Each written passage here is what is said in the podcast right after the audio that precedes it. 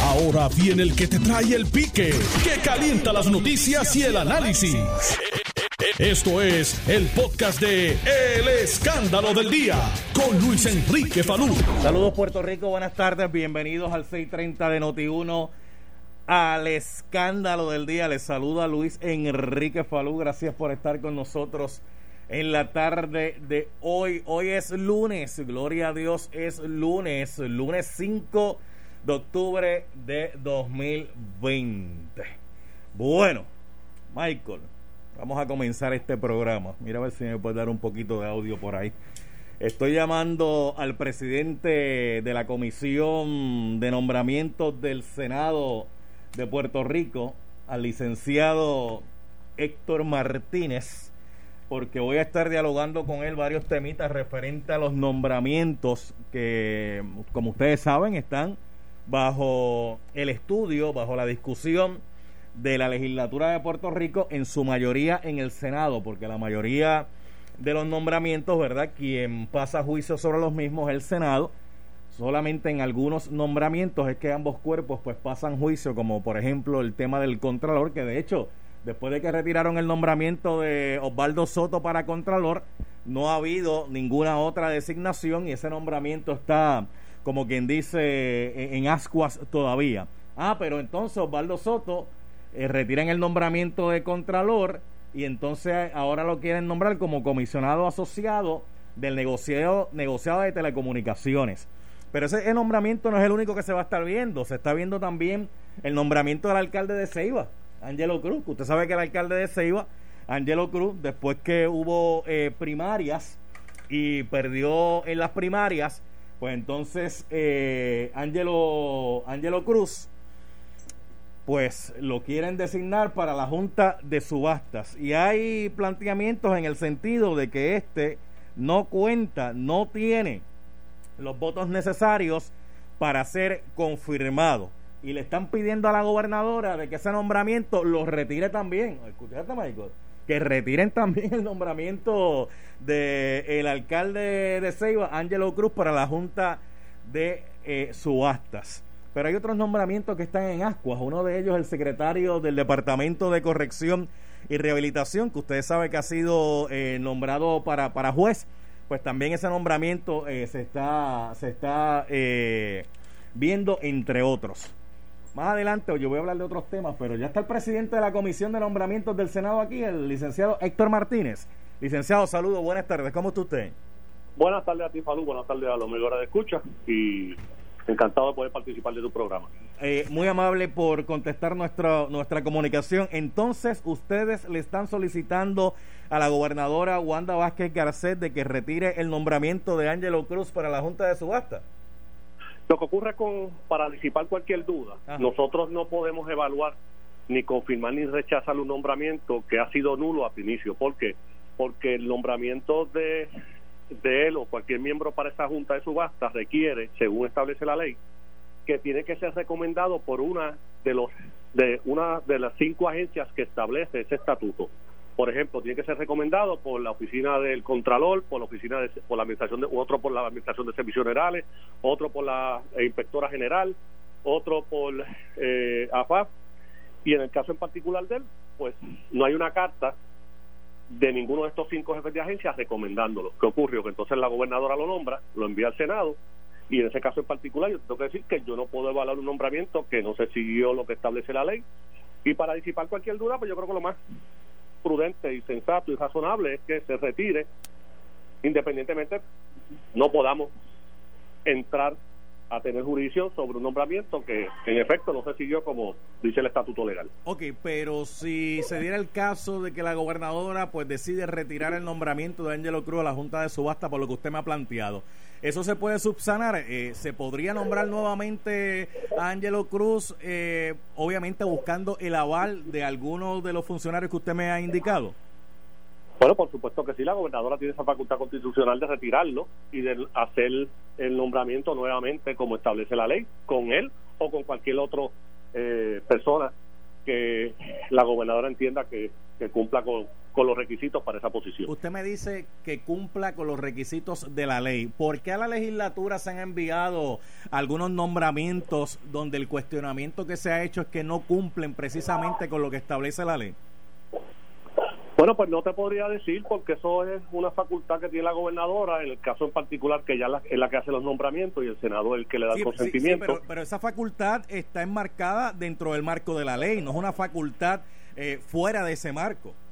Claro, claro, y por supuesto, por eso es que entonces nosotros hacemos el señalamiento, Falú, y muy bien tú haces la pregunta de por qué hacen ese tipo de nombramiento cuando tienen que ser recomendados por una de las, de las cinco agencias que establece eh, ese estatuto. Así que yo no te sé contestar esa pregunta. dígame, dígame, pues, dígame, licenciado doctor Martínez, senador, si es cierto o no es cierto que antes de hacer un nombramiento, independientemente para la posición que sea, se hace un estudio de los posibles candidatos, los posibles nominados, y lo primero que se hace es se evalúa que cumpla con todos los requisitos que la ley eh, requiere, porque si no, entonces. Por supuesto, se tiene que hacer un análisis de las vacantes que hay en las diferentes juntas o en la judicatura o de fiscalía y las personas tienen que cumplir, por ejemplo, para tú ser fiscal auxiliar 1, pues tienes que cumplir con unos tres años de experiencia como abogado, para ser fiscal auxiliar 2, pues unos cinco años, para ser juez superior 10 años. Esas, ese tipo de, de, requisitos, pues nosotros tenemos que asegurarnos que, sea así. Nos dimos cuenta en el caso de, de, de alcalde de Ceiba, que no había esa carta de recomendación, y por lo tanto pues entendíamos que no se siguió como establecía el estatuto legal. Pero este no es el único nombramiento que ha, causado algún tipo, ¿verdad?, de diferendo, algún tipo de controversia. También está el nombramiento de Osvaldo Soto García. Primero se le, se le nominó para Contralor. Eh, obviamente no contaba con los votos para esa posición, retiran el nombramiento, pero ahora la nombran para, la, para ser comisionado asociado de la Junta de Telecomunicaciones. Pero entonces cuando uno también eh, lee la ley, y escudriña la misma ley y va con detenimiento, se percata, ¿verdad? Eh, que no reúne, según la misma ley, todos los requisitos que, que pide la misma para ocupar el cargo. Y ahora que usted menciona los años de experiencia, allí específicamente hay unas áreas donde dice, mira, tienes que tener tantos años de experiencia para esto en la posición para la que vas a ocupar. No es experiencia general de la que puedas tener por ahí, sino experiencia en el campo especializado al, en el que vas a trabajar? Mira, Falú, en el caso de Osvaldo Soto, la ley establece bien claro cuáles son los requisitos que tienen que tener los miembros que van a ocupar esa posición en la en esa junta. En el caso de Osvaldo, pues específicamente te puedo decir que legalmente él cumple con uno de los requisitos, porque te dice que uno de los miembros debe ser o un licenciado, un abogado licenciado, o un ingeniero con eh, tanto, o una persona que tenga una maestría en tal, o una persona que tenga un bachillerato, o una persona que tenga 10 años en el área de telecomunicaciones. Así que en el caso en particular de Osvaldo, pues él cumple con uno de los requisitos que establece la ley. ¿Cuál de ellos? ¿El, el, el último que usted me dijo? ¿Cuál? Eh, ¿El del área de las comunicaciones y los años de experiencia? No, no, no, no. no. ¿Cuál de ellos cumple? Con el, establece la ley que, tiene que tener un bachillerato, un grado de bachillerato ah. o 10 años de experiencia en el área de telecomunicaciones. Pues si no me dejo llevar por lo que dice la ley, pues yo te tengo que decir que Osvaldo cumple. tiene un bachillerato, tiene un jurito. Sí, tiene, tiene un bachillerato, pero un bachillerato en qué área? No dice. Porque, porque comunicaciones y telecomunicaciones, aunque mucha gente tiende a confundir los términos, son dos cosas distintas. totalmente distintas. ¿Verdad, que sí? Te lo estipulo. Sí, totalmente distinto. Comunicaciones eh, conlleva ciertas áreas, pero telecomunicaciones son otros 20 pesos, ¿sabes? Sí, totalmente. Estoy de acuerdo. Lo que ocurre es que no nos podemos ir por el lado de la experiencia de telecomunicaciones o de comunicaciones porque el requisito, uno de los requisitos que establece el estatuto es que la persona tenga bachillerato, un grado de bachillerato, y en este caso él tiene un grado de jurisdoctor, ok. Después dice, o que tenga experiencia en el área de telecomunicaciones. Así que en este caso en particular, te puedo decir que él tiene la experiencia, no tiene la experiencia posiblemente como tú lo muy bien mencionas, pero sí cumple con lo que tiene un grado de bachillerato y en este caso te lo, te lo adelanté que tiene un grado de jurisdoctor. Ahora, si hay un cuestionamiento sobre otro asunto que no sea el requisito en ley para ocupar esa posición, pues es un asunto que se va a discutir en el Pero yo legalmente te tengo que decir que él cumple con lo que establecen los requisitos de poder ocupar esa posición. vamos a otro nombramiento que está ante la consideración de ustedes, que es el secretario del Departamento de Corrección y Rehabilitación que lo nombraron para, para juez. Sí, para juez del Tribunal de Primera Instancia, para juez superior. Para juez superior, eh, Juanatey eh, es el secretario de... Eduardo Rivera Juanatey. Exacto. ¿Qué, ¿Qué, pasa con ese nombramiento? Ese nombramiento tiene alguna... Eh, va a ser discutido en la, la, tarde de hoy en el caucus. Hay unas preocupaciones, unas objeciones por algunos de los compañeros senadores. Así que, en ese caso en particular, pues se podría decir que, que, que ahora mismo, pues va a ser discutido por los miembros de la comisión y yo creo que me gustaría pues ver cuáles son esas preocupaciones. Eh, pero las, he recibido llamadas de algunos de los compañeros que en efecto pues eh, se oponen a ese nombramiento. De, de, lo que de lo que pueda adelantar, ¿qué tipo de objeciones?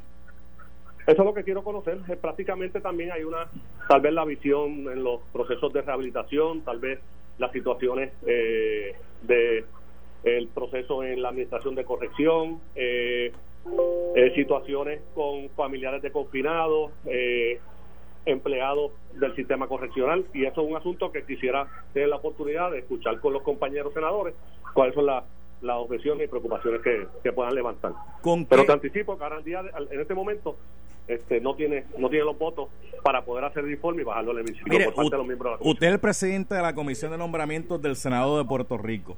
Se ha planteado insistentemente, de hecho, eh, en un momento determinado hubo una petición sobre ese particular de que el juez Díaz Reverón, el esposo de la gobernadora Wanda Vázquez Garcet, pues pueda ser nombrado al Tribunal de Apelaciones. De hecho, él eh, había hecho esa solicitud bajo la administración de Ricardo Rosselló Nevares. Obviamente sale Ricardo Rosselló Nevares del panorama. Eh, no se dio, ¿verdad?, ese, ese ascenso, eh, no se discutió pero está la posibilidad de que en este momento haya una movida por parte de Fortaleza para que para que se dé eh, e-, ese, ese nombramiento de que el juez Díaz Reverón pues pueda ser nominado para el Tribunal de Apelaciones y que pueda ser analizado, ¿verdad? Y confirmado.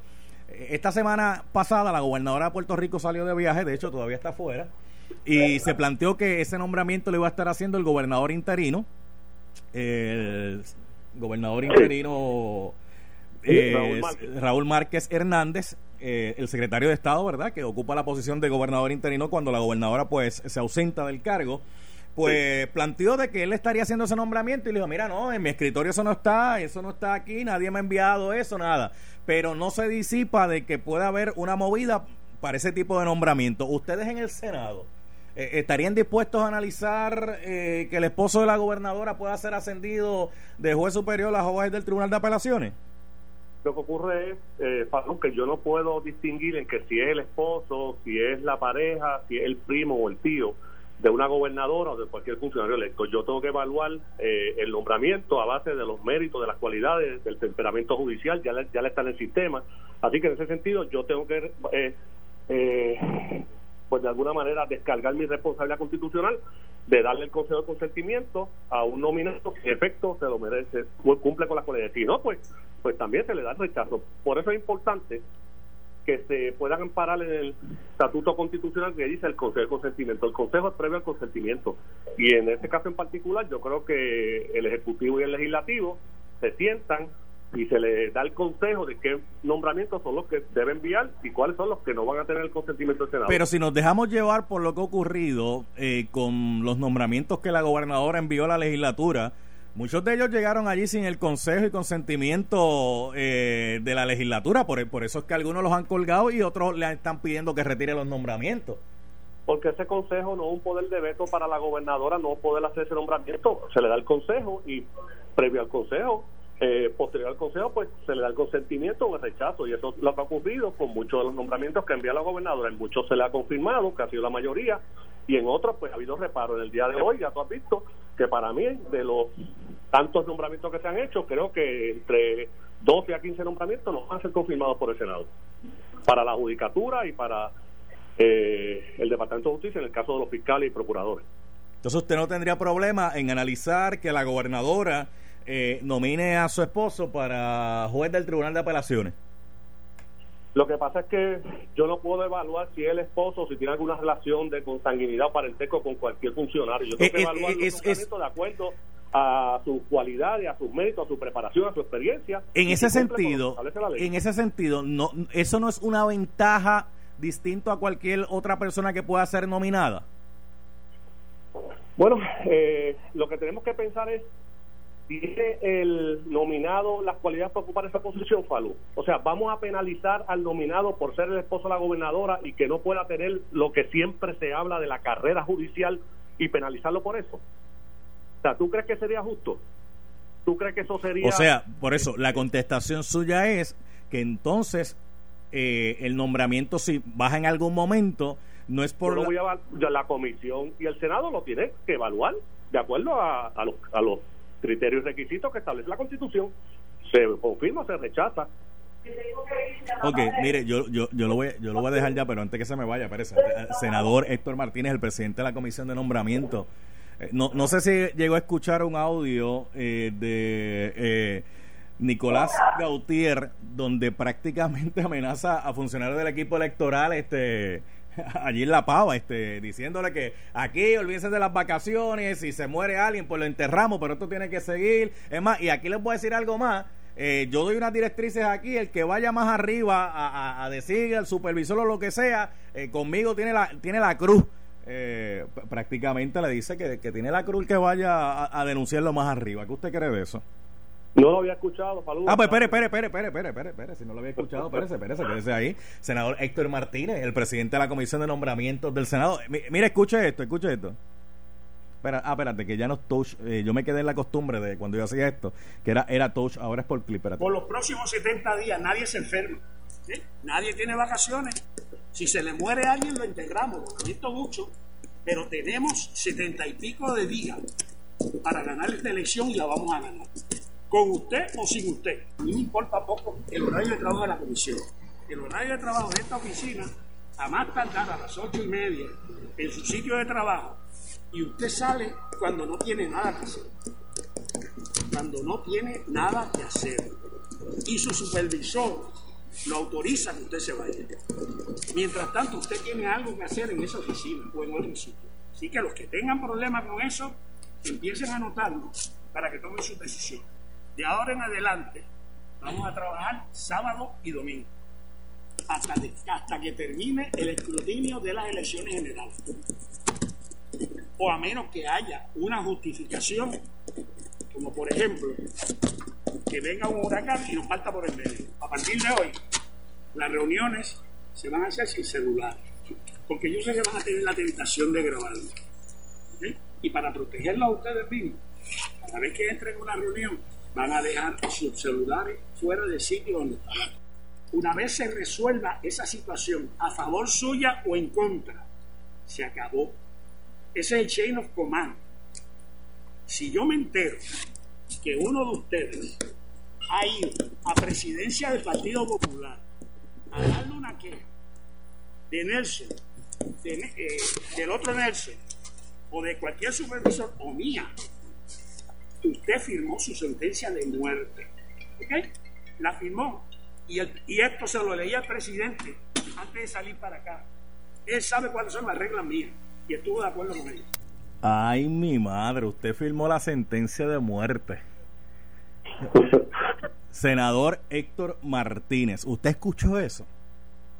Así mismo, Palú, lo escuché y la verdad que me sorprende si hubiera sido un funcionario del PNP todo el liderato del Partido Popular ya estuviera solicitando la renuncia eh, de esa persona eh, o la destitución. Así que eso te demuestra, y Dios quiera, Dios quiere, no lo digo, pero el decir que si te muere un familiar lo enterramos y ya. ¿Qué grado de insensibilidad? Eso le pregunto, para usted es un grado de insensibilidad, ¿verdad?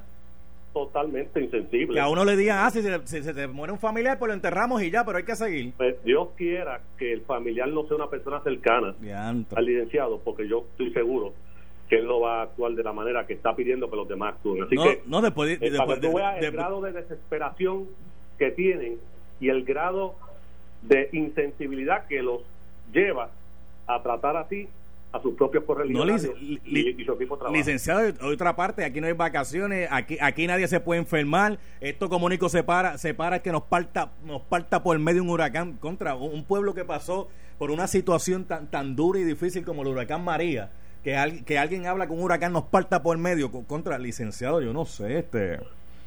yo creo que uno debe, ese tipo de, restricciones, y de, que si no puede tener celular y todo lo demás, que si los fines de semana, yo estuve trabajando el fin de semana, sábado y domingo, con relación a los nominados, y yo soy incapaz de poder eh, presionar o hablar de esa manera a los compañeros eh, de mi, del equipo de trabajo. No, y, y después, si, tienes alguna queja y va más arriba, eh, y yo me entero, firmaste tu sentencia de muerte, o sea, pero que... Claro, pero yo espero que esos empleados no se sientan abandonados y desamparados por el liderato del Partido Popular y por su presidente.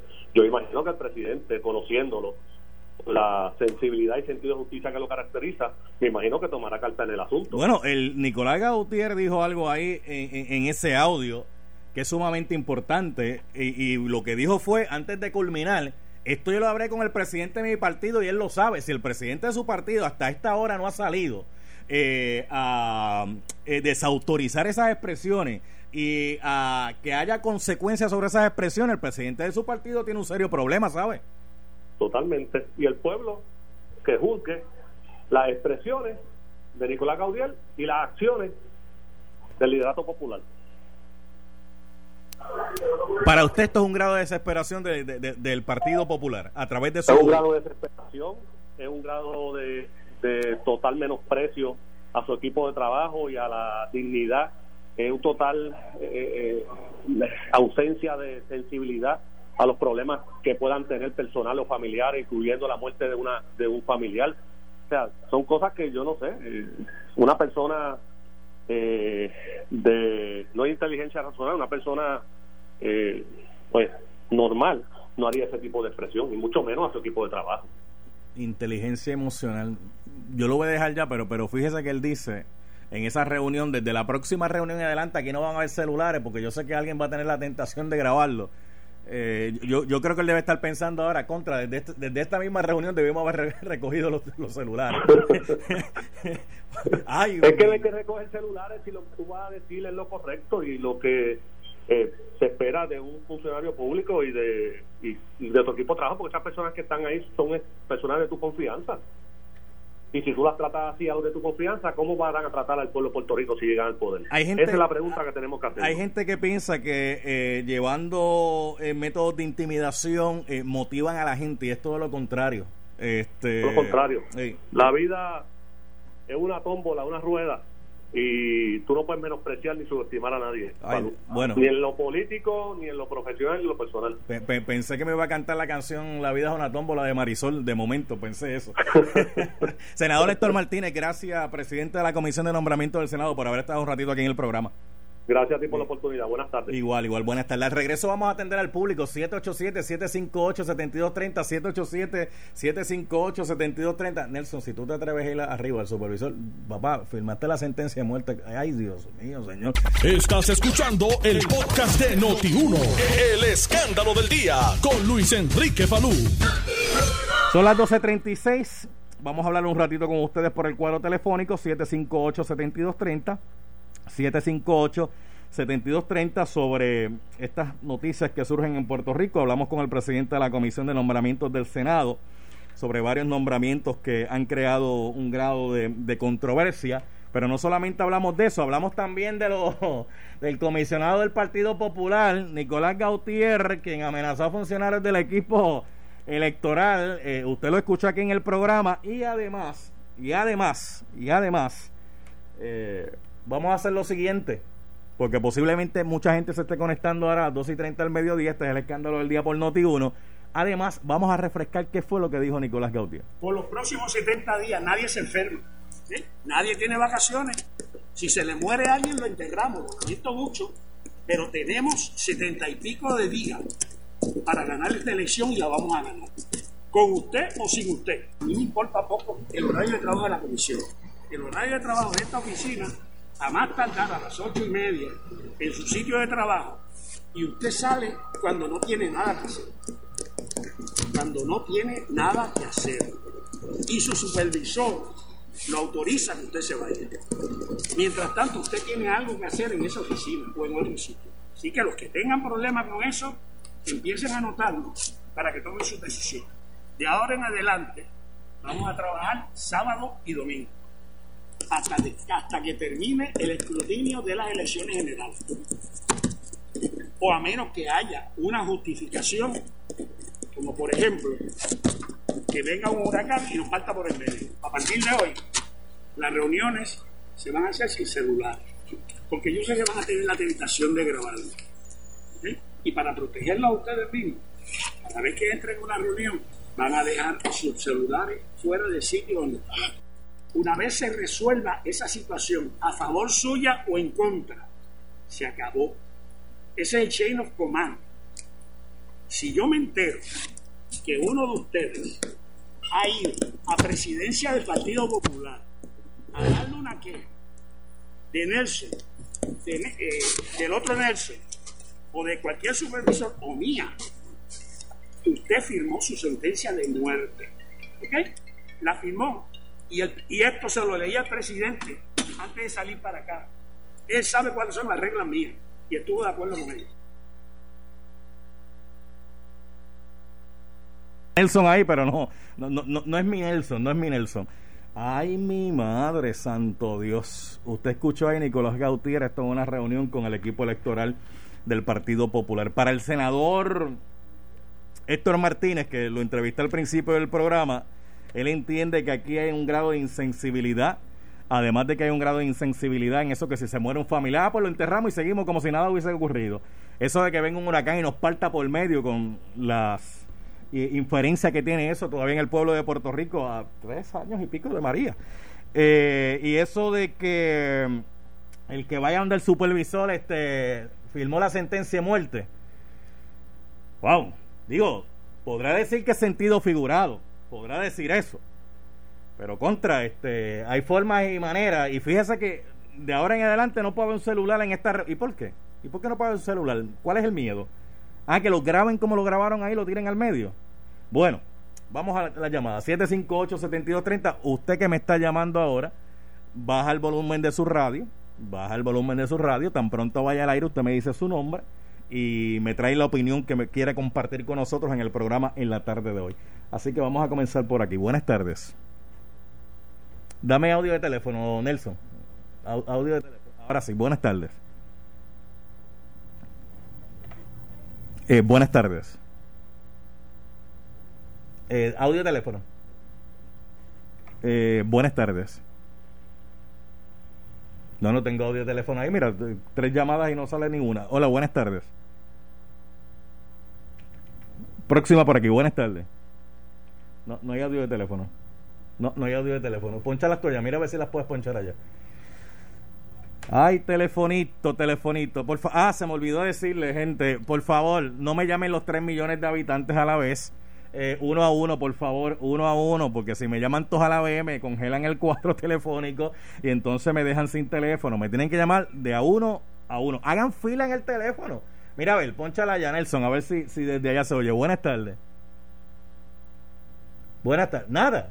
Ah, no, mira, eh, pues llámate ingeniería inmediatamente, porque este programa, sin las llamadas del público, no es igual. a mí me gusta hablar con la gente, el sabor de la gente, eh, a través del 758-7230, 787-758-7230, para escucharlos ustedes, porque yo sé que son pocas las oportunidades que tienen ahora eh, para poder escucharse a través de la radio. Mira, me dice aquí Amando en Libertad, ese es un dictador, en referencia a Nicolás Gautier me escribe Amando, Amando en Libertad a través de Twitter, arroba Luis Enrique Falú. Me puede escribir por ahí para yo leer las opiniones eh, a través de mi Twitter, arroba Luis Enrique Falú. Dele seguir y por ahí me escribe para yo poder compartir las opiniones que ustedes tienen de los temas que estamos discutiendo aquí con nuestra audiencia. Así que me puede escribir por ahí, arroba Luis Enrique Falú. vamos a refrescar, Nelson, vamos a refrescar nuevamente la memoria para, para, para la gente que acaba de sintonizar esto lo dijo el comisionado electoral del Partido Popular Democrático a sus funcionarios del equipo electoral en una reunión entre ellos. Escuche lo que le dijo. Por los próximos 70 días nadie se enferma, nadie tiene vacaciones. Si se le muere alguien lo integramos, lo mucho, pero tenemos 70 y pico de días para ganar esta elección y la vamos a ganar. Con usted o sin usted. A mí me importa poco el horario de trabajo de la comisión. El horario de trabajo de esta oficina a más tardar a las ocho y media en su sitio de trabajo y usted sale cuando no tiene nada que hacer. Cuando no tiene nada que hacer. Y su supervisor lo autoriza que usted se vaya. Mientras tanto, usted tiene algo que hacer en esa oficina o en otro sitio. Así que los que tengan problemas con eso, empiecen a anotarlo para que tomen su decisión.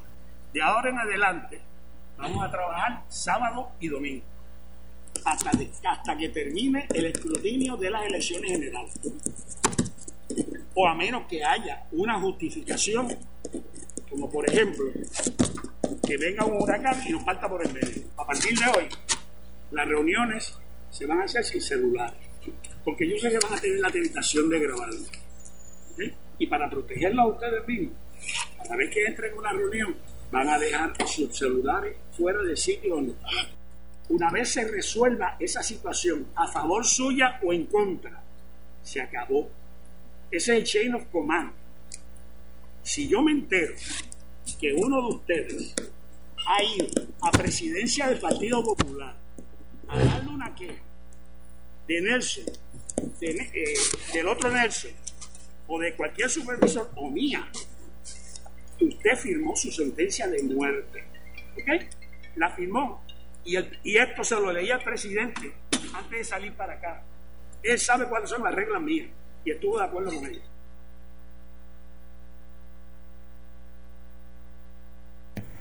De todo lo más importante de ese audio está en el final de ese audio. Esto lo sabe el presidente del Partido Popular, porque yo se los dije antes de compartirlo con ustedes. O sea, yo me comuniqué con el presidente del Partido Popular, yo le dije al presidente del Partido Popular cómo era la cosa, y él me dijo, pues dale para adelante, coge yo no sé, pero el presidente del Partido Popular Democrático hace rato, hace rato debió haber salido eh, a hablar sobre, sobre este tema y decir si eso es así o no es así, que él lo autorizó o no autorizó a esas expresiones. A ver si lo autorizó o no lo autorizó. Porque la verdad que hace quedar... Jerry, préstame tu teléfono. Tú tienes tu número ahí. Sí, sí, sí. Sí, préstame tu teléfono. Es que yo le pido llamadas a la gente y me empiezan a llamar los 3 millones a la misma vez y me congelan el teléfono. Okay. Llámame a Charlie Delgado ahí. ¿A Charlie Delgado? Sí, sí. Dale, ponlo en speaker. Es que tu mi teléfono no se, no se oye por speaker. No, no, pero yo lo tengo aquí. Espérate. Hombre, ¿qué? Esté tranquilo. Que para eso estamos, para resolver el problema, no para crearlos. Eso es. Espérate. Gente, tengo, tengo aquí a Jerry conmigo aquí. Saludos, saludos. Tengo, tengo a Jerry conmigo aquí. Saludos. Oye, ahora que tú hablas de saludos, ¿no te está raro toda esta situación que está pasando con el presidente de los Estados Unidos, Donald Trump? A él lo diagnostican con COVID, a él y a la primera dama, a Melania Trump. Alegadamente un ayudante de él fue una asesora que viaja con él de comunicación y relaciones públicas, supuestamente fue la que, la, la que posiblemente lo contagió. Pues a él después que le hacen la prueba, lo llevan para. primero está en Casa Blanca con un staff de médicos que no tiene nadie. Porque cuando hablamos del presidente de los Estados Unidos, tiene un staff de médicos que no lo tiene nadie. Ahí están los mejores médicos, ahí están los mejores recursos para el presidente. Pues le dicen al presidente que tiene que guardar cuarentena. Pero entonces el presidente estaba como que medio, medio, medio gao. Entonces dice, no, espérate, esto vamos, vamos a tener que trasladarlo a un hospital. Y lo trasladan a un hospital militar. En ese hospital militar tiene todas las facilidades. Ah, gente, no es un hospital común y corriente cualquiera. Allí hay una habitación presidencial, o sea, que no es una habitación del cuarto que usted llegue y ve una cama, ¿verdad? Una camilla, este, no, no, es una habitación, tú sabes, para el presidente de los Estados Unidos. ¿Qué quiere decir como si fuera una suite? Bueno, sí, hasta oficina tiene la suite. Tú no viste que él desde el hospital hablaba desde de, una suite. Y mucha gente decía, pero no está en un hospital. Sí, es un hospital, pero es el presidente de los Estados Unidos. Pues la cuestión es que el presidente, que lo diagnostican con COVID, que se supone que le hubiese dado tres o cuatro días antes de que salió la prueba, pues lo dejan salir de momento y con un paseo y saludar a sus seguidores. Entonces, de momento tú ves las guaguas negras, guaguas blindadas, el presidente de la parte de atrás con mascarilla, saludando a gente que estaba allí alrededor, y después lo internan de nuevo. No se supone que un paciente de COVID se aísle totalmente.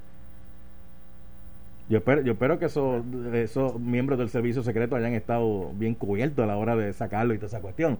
Pues la cuestión es que los médicos dicen que para hoy le podrían estar dando de alta. Pero espérate, si el diagnóstico se lo dieron prácticamente entre jueves y viernes, porque eso lo tuiteó de madrugada, bien de madrugada, todavía no han pasado los días que se supone que tiene que pasar para seguir por eso, para que pueda regresar de nuevo a hacer todas sus funciones. Si es por ese protocolo, sería el día 16. Por eso. Vamos a hacer la llamada. Mira, aquí, aquí está, mira, e- este es mi celular, aquí tiene el teléfono de del presidente del Partido Popular Democrático, a ver si el presidente del Partido Popular Democrático, Charlie Delgado Altieri, eh, avala esa... Digo, Nicolás Gautier dice ahí... ¿Está- ¿Está sonando? Yo lo tenía. yo lo tenía. Ah, pero mira, ¿cómo- ¿y cómo, ¿y cómo tú lo tienes? ¿Por Charlie en vez de Carlos? Vamos a ver. Vamos a ver. De lo que me resuelven el problema del teléfono.